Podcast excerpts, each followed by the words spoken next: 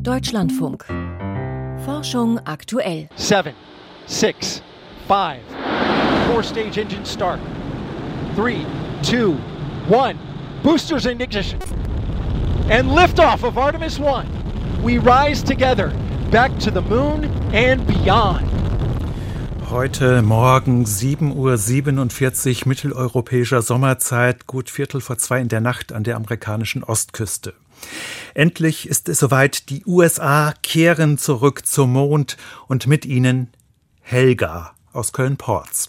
Mehr dazu gleich zu Beginn der Sendung. Außerdem geht es bei uns um den Einschlag einer Rakete auf polnischem Staatsgebiet und um eine Forscherin, die am Computer die Materie neu zusammensetzt. Im Studio ist Arndt Reuning. Herzlich willkommen. Im Sommer mussten schon zwei Startversuche abgebrochen werden. Mal gab es Probleme mit einem Triebwerk, dann wieder mit Lecks beim Betanken mit flüssigem Wasserstoff. Dann kamen gleich zwei Hurricanes in die Quere, die die Mondmission von NASA und ESA verschoben. Heute war es dann endlich soweit. Die neue Schwerlastrakete der NASA namens Space Launch System ist von Cape Canaveral aus gestartet. Sie hat die Mondmission Artemis 1 ins All getragen, also die Raumkapsel Orion und das europäische Versorgungsmodul. Dieser Testflug soll die Rückkehr der Menschen zum Mond einläuten. Mein Kollege Dirk Lorenzen hat den Start live verfolgt vom Computer und ist uns nun zugeschaltet. Dirk, wie ist denn die Mission bisher verlaufen? Es gab vor dem Start ein paar kleinere Probleme. Sehr kurios war, ein spezielles Team musste zur vollbetankten Rakete und tatsächlich Schrauben an einem undichten Ventil noch nachziehen.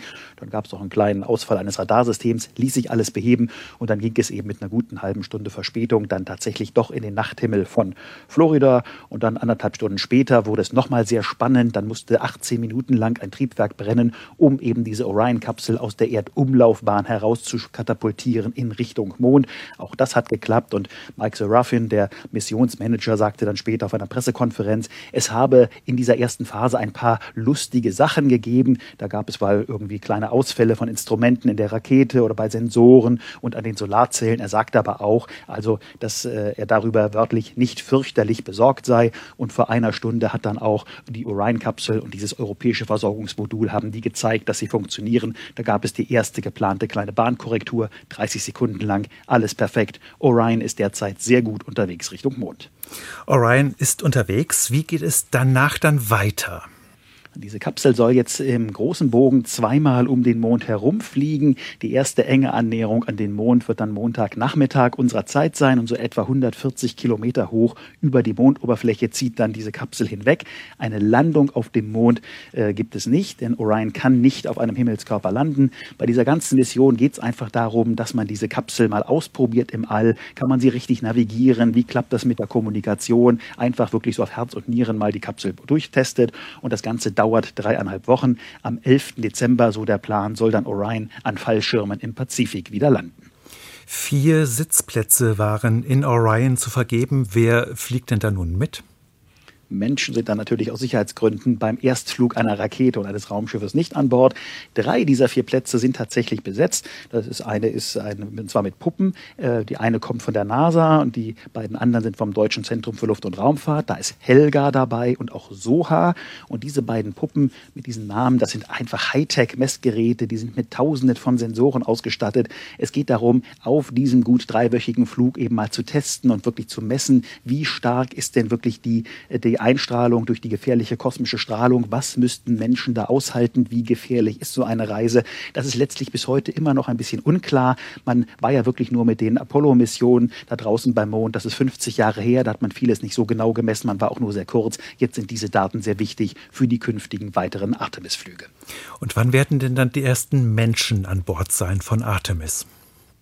Wenn jetzt dieser Testflug wirklich problemlos verläuft, dann könnte es in etwa, sagen wir, anderthalb Jahren, also irgendwann 2024, für Menschen zum Mond gehen. Aber auch dann bei so einer ersten ähm, Flug wird es keine Landung geben. Man braucht ja immer noch die Landefähre. Die hat die NASA gerade bei SpaceX bestellt. Also nach all diesen Verzögerungen bisher heißt es weiterhin Geduld ist die Mutter des Mondfluges. So ist es. Und die NASA ist da auch sehr tapfer. Sie sagt immer noch, 2025 sollten wieder Menschen ihre Abdrücke im Mondstaub hinterlassen.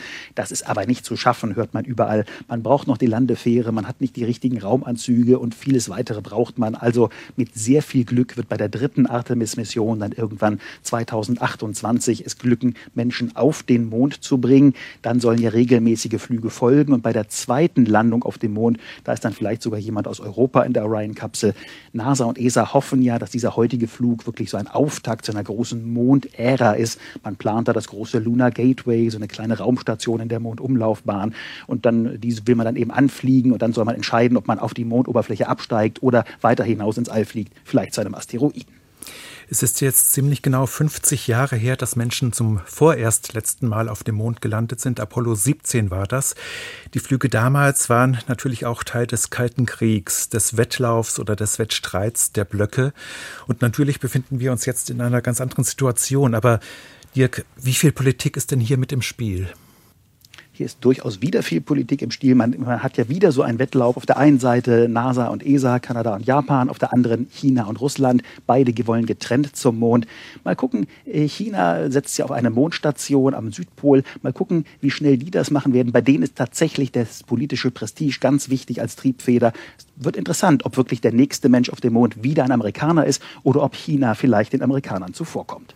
Gab es denn auch Kritik an diesem Mondflugprojekt? Die gibt es durchaus. Bei NASA und ESA äh, habe ich auch so ein bisschen den Eindruck, dass äh, viele nicht so ganz genau wissen, warum man da nun eigentlich hinfliegt. Allein diese Mission heute kostet gut 4 Milliarden Dollar, künftige dann etwa 2 Milliarden. Man sagt dann immer, naja, es geht um die Faszination und man müsse am Mond noch gucken, wie er entstanden, wie er aufgebaut ist. Das ging aber auch mit automatischen Sonden. Wirklich zwingend gebraucht wird der Mond eigentlich nur, wenn man üben will, um dann zum Mars weiterzukommen. Da muss man viele Technik äh, ausprobieren. Also der Mond als Mars-Sandkasten, dafür ist er unverzichtbar. Ansonsten sind Menschen, ist es Geschmackssache, ob man Menschen auf dem Mond braucht oder nicht. Vielen Dank, Dirk Lorenzen, zum Start der Artemis-Mission, die die Rückkehr der Menschen zum Mond einläuten soll. Und damit kommen wir nun leider zu einer ganz anderen Art von Raketen, nämlich gestern Abend, da schlägt in einem kleinen polnischen Dorf nahe der Grenze zur Ukraine eine Rakete ein und dabei kommen zwei Menschen ums Leben. Und sofort beginnen die Spekulationen. Hat Russland nun auch Polen attackiert oder wurde die Rakete von der Ukraine aus abgefeuert? War es Absicht oder war es Versehen? Sowohl die NATO als auch Polen halten mittlerweile einen gezielten Angriff für unwahrscheinlich. Aber wie lässt sich denn die Wahrheit herausfinden? Darüber habe ich vor der Sendung gesprochen mit dem Rüstungsforscher Ulrich Kühn vom Institut für Friedensforschung und Sicherheitspolitik an der Universität Hamburg. Zunächst einmal habe ich ihn um seine Einschätzung der Lage gebeten. Aus jetziger Sicht stellt sich das Lagebild so dar, dass es sich sehr wahrscheinlich doch um eine ukrainische Rakete handelt, die wahrscheinlich versehentlich auf polnischem Territorium eingeschlagen ist und dabei tragischerweise zwei polnische Mitbürger getötet hat. Es scheint wohl so zu sein, dass es sich hier um den Typ S300 handelt. Das ist ein äh, Flugabwehrsystem, welches mittels ballistischer Raketen funktioniert und äh, dieses System ist russischer Bauart, beziehungsweise geht sogar auf ein sowjetisches System zurück, das Ende der 70er Jahre in Betrieb genommen wurde. Das heißt, ein recht altes System und das kann durchaus mal passieren, dass ein solches System eben das Ziel verfehlt und dann eben irgendwo runtergeht, wo es nicht runtergehen sollte. Das heißt, diese Informationen hat man aus der Untersuchung der Trümmer und der Überreste der Rakete vor Ort am Boden oder woher weiß man, um welches Fabrikat es sich handelt? Nun, im Internet, in den sozialen Medien sind sehr schnell Fotos von den Trümmerteilen aufgetaucht und belastbare Experten haben da auch sehr schnell erkannt, dass es sich wahrscheinlich um den Typ S300 handelt. Nochmal, S300 ist ein Flugabwehrsystem. Das heißt, es macht gar keinen Sinn, dass dieses System von russischer Seite abgefeuert worden wäre. Die Ukraine verfügt über dieses russische System. Sie verwendet es zum Schutz der eigenen, vor allem auch zivilen Anlagen, beispielsweise in der Stadt Lviv, die 70 Kilometer äh, südlich von der Einschlagstelle liegt. Das heißt, da stellt sich doch relativ klar dar, dass es sich eben doch äh, wahrscheinlich um eine äh, ukrainische Rakete handelt. Aber es ist in der Vergangenheit ja auch schon vorgekommen, dass mit dieser Abfangrakete S-300 von Russland aus ukrainisches Gebiet beschossen wurde.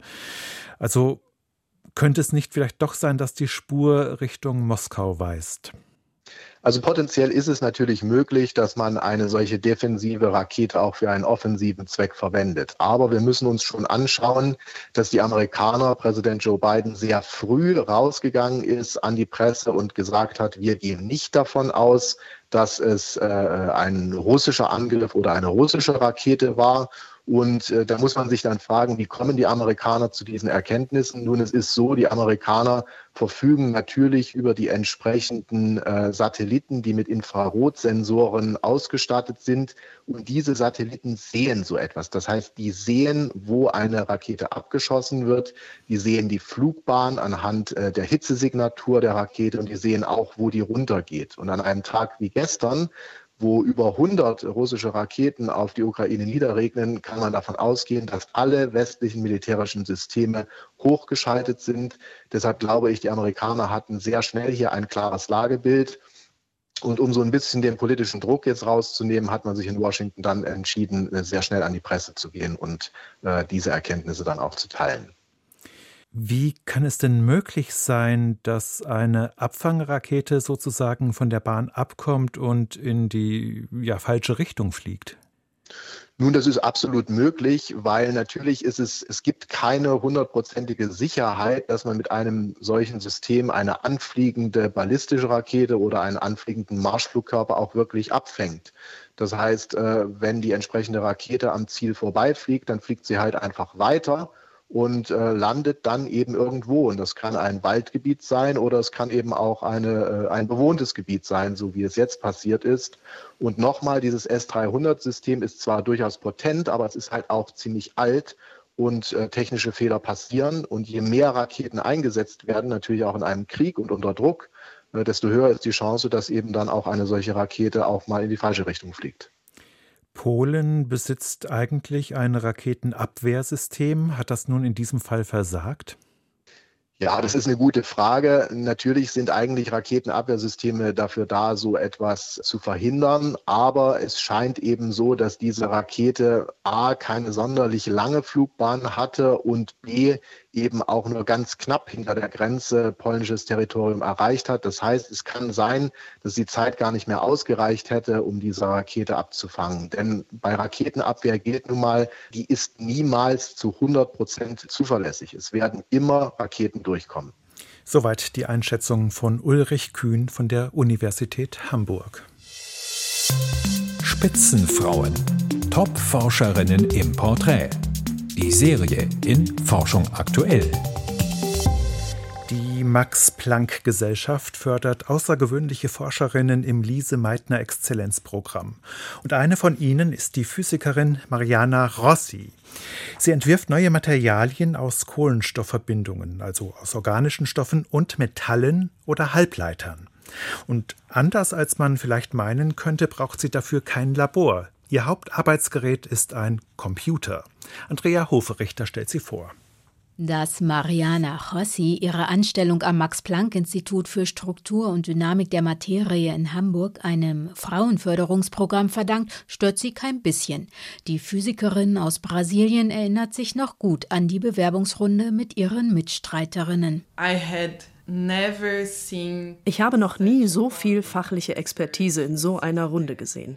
Es war wirklich unglaublich, denn wenn Frauen in diesem Forschungsfeld so weit gekommen sind, dann sind sie wirklich extrem gut. Das gilt nicht zuletzt für Mariana José selber, die damals schon so erfolgreich war, dass sie gleich mehrere Stellen zur Auswahl hatte. Für meine Arbeit ist es sehr wichtig, Zugriff auf sehr, sehr große Rechnerkapazitäten zu haben. Das ist an den Max-Planck-Instituten der Fall. Ich war also froh, dass es mit meiner Bewerbung für das Lise-Meitner-Programm geklappt hat.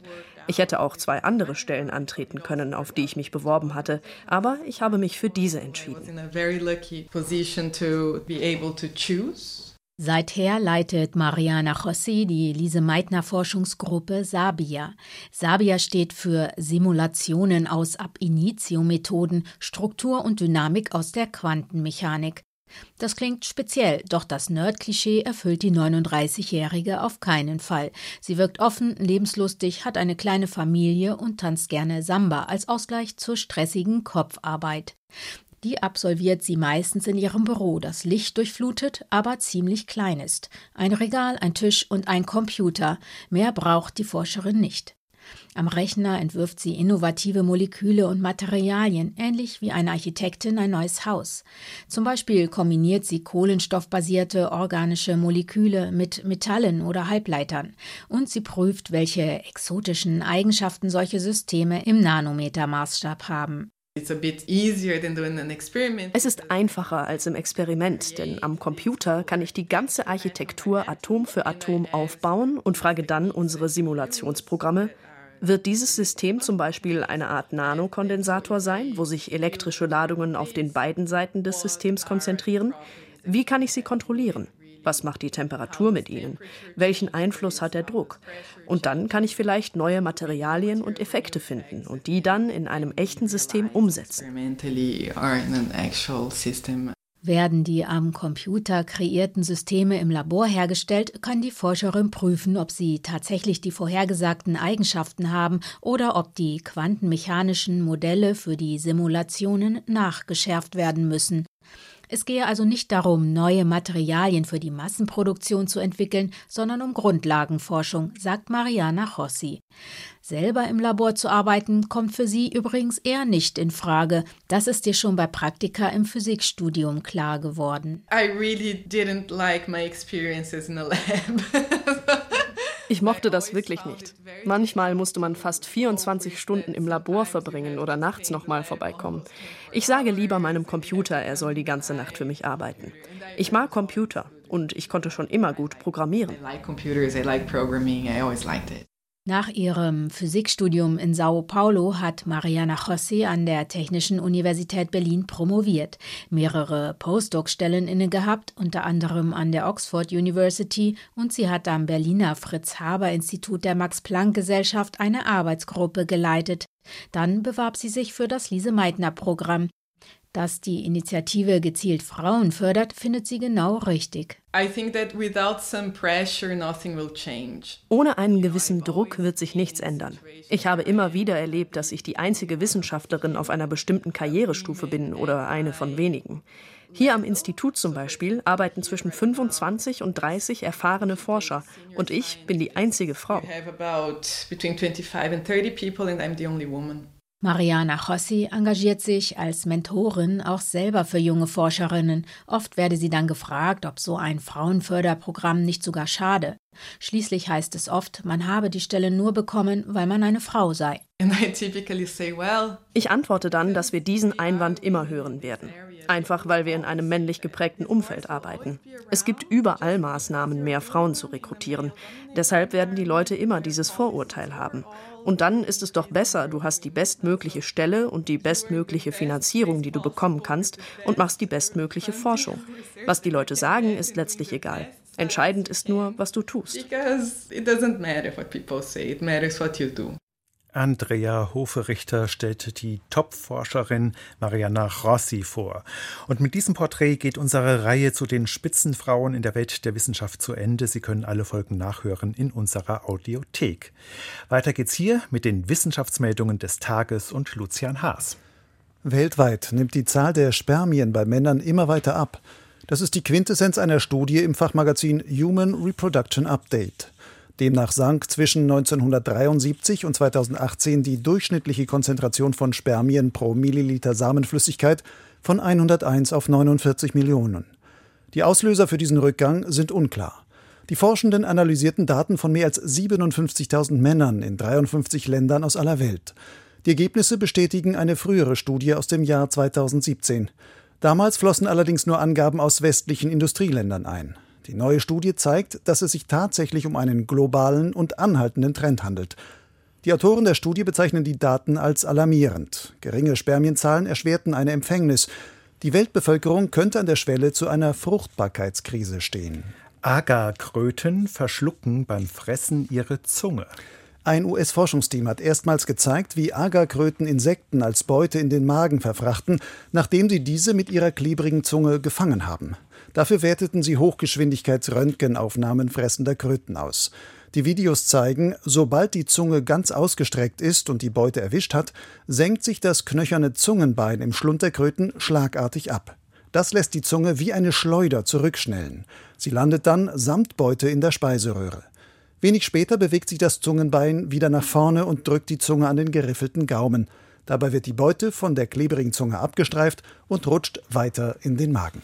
Die Luftfeuchtigkeit in Innenräumen beeinflusst die Verbreitung von Covid-19. Das Corona-Ansteckungsrisiko in Innenräumen lässt sich nicht nur durch eine gute Belüftung senken. Auch die Regulierung der relativen Luftfeuchtigkeit spielt eine wichtige Rolle. Eine globale Studie von Forschenden aus den USA im Journal of the Royal Society Interface zeigt, bei sehr trockener, aber auch bei vergleichsweise feuchter Innenluft kommt es eher zu einer Häufung von Corona-Infektionen. Die geringste Ansteckungsrate fanden sie im Zusammenhang mit einer relativen Luftfeuchtigkeit zwischen 40 und 60 Prozent. Ein kleiner Roboter kann Rohrleitungen inspizieren. Er heißt Joey und wurde von Forschenden der University of Leeds entwickelt. Der Miniaturroboter findet auf einer Handfläche Platz und benötigt nur einfache Sensoren und künstliche Intelligenz, um selbstständig in einem verzweigten Kanalsystem zu navigieren. Das Besondere, Joey ist so klein, dass er sogar in Rohre mit einem Durchmesser von nur 7,5 Zentimetern hineinpasst. Erkennt er mit verschiedenen Sensoren Schäden in den Leitungen, aktiviert er eine Kamera und speichert Bilder davon mitsamt genauen Ortsangaben ab. Solche Roboter könnten in Zukunft eine deutlich kostengünstigere Wartung von Rohrsystemen ermöglichen. Die Geburtsmethode beeinflusst den Impferfolg bei Neugeborenen. Babys, die per Kaiserschnitt zur Welt kommen, bilden nach einer Impfung gegen Pneumokokken und Meningokokken weniger Antikörper als Babys, die nach einer normalen vaginalen Geburt geimpft werden. Das berichtet ein Forschungsteam aus den Niederlanden im Fachjournal Nature Communications. Die stärkere Immunreaktion hängt offenbar mit dem Mikrobiom zusammen. Das ist die Bakterienbesiedlung im Darm und auf der Haut. Bei normal geborenen Kindern ist sie in der ersten Woche nach der Geburt deutlich höher und vielfältiger als bei Kaiserschnittkindern. Die Forschenden stellten fest, zwischen der frühen Bakterienbesiedlung und der späteren Reaktion auf Impfungen gibt es einen statistisch signifikanten Zusammenhang. Großbritannien hat den ersten Weltraumbahnhof des Landes zugelassen. Schon im kommenden Jahr könnte vom Spaceport Cornwall am Flughafen Newquay in Süden Englands ein erster Start eines speziell umgebauten Jumbojets erfolgen. Dieser soll als fliegende Startrampe dienen, um in 10 Kilometer Höhe eine Trägerrakete auszusetzen, die Satelliten ins All transportiert. Die zivile britische Luftfahrtbehörde CAA hat dem Spaceport Cornwall heute eine Lizenz dafür erteilt. Es wäre der erste derartige Satellitenstart in Europa. Vielen Dank, Lucian Haas. Sternzeit, 16. November. Hermann Goldschmidt und der Rosetta-Asteroid. Vor 170 Jahren entdeckte Hermann Meyer Salomon Goldschmidt seinen ersten Asteroiden der Maler und Naturbeobachter gab ihm den lateinischen Namen seiner Wahlheimat Paris, Lutetia. Goldschmidt stammte aus Frankfurt am Main und war kein professioneller Astronom, begeisterte sich aber für den Himmel. Seine Beobachtungen führte er meist aus dem Dachfenster seiner Wohnung durch. Mit 14 Entdeckungen war Hermann Goldschmidt in der Mitte des 19. Jahrhunderts für einige Jahre der erfolgreichste Asteroidenbeobachter überhaupt. Der Maler hielt zudem zahlreiche schöne Himmelsphänomene fest, etwa Sonnenfinsternisse und Kometen.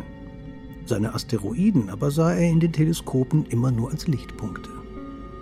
Mittlerweile gibt es von Lutetia atemberaubende Nahaufnahmen. Denn 2010 zog die Raumsonde Rosetta in nur gut 3000 Kilometern Abstand vorbei und fotografierte Krater und Berge. Fachleute kombinieren diese Daten mit Beobachtungen von der Erde aus. Wie sich zeigt, ähneln die spektralen Eigenschaften der Lutetia-Oberfläche denen von Meteoriten, die das Mineral Enstatit enthalten. Diese Körper sind, so die Vermutung, recht nah an der Sonne entstanden und gehörten einst zum Rohmaterial von Merkur, Venus und Erde. Doch die rund 100 Kilometer große Lutetia verschmolz nicht mit einem der sich verklumpenden Planeten. Stattdessen wurde sie auf die weiter entfernte Umlaufbahn zwischen Mars und Jupiter gelenkt, auf der sie heute noch um die Sonne zieht und wo Hermann Goldschmidt sie entdeckt hat. Und damit geht Forschung aktuell zu Ende. Im Studio war heute Ant Reuning. Nach den Nachrichten geht es hier weiter mit Wirtschaft und Gesellschaft. Ein Thema dann, der IT-Fachkräftemangel verschärft sich dramatisch.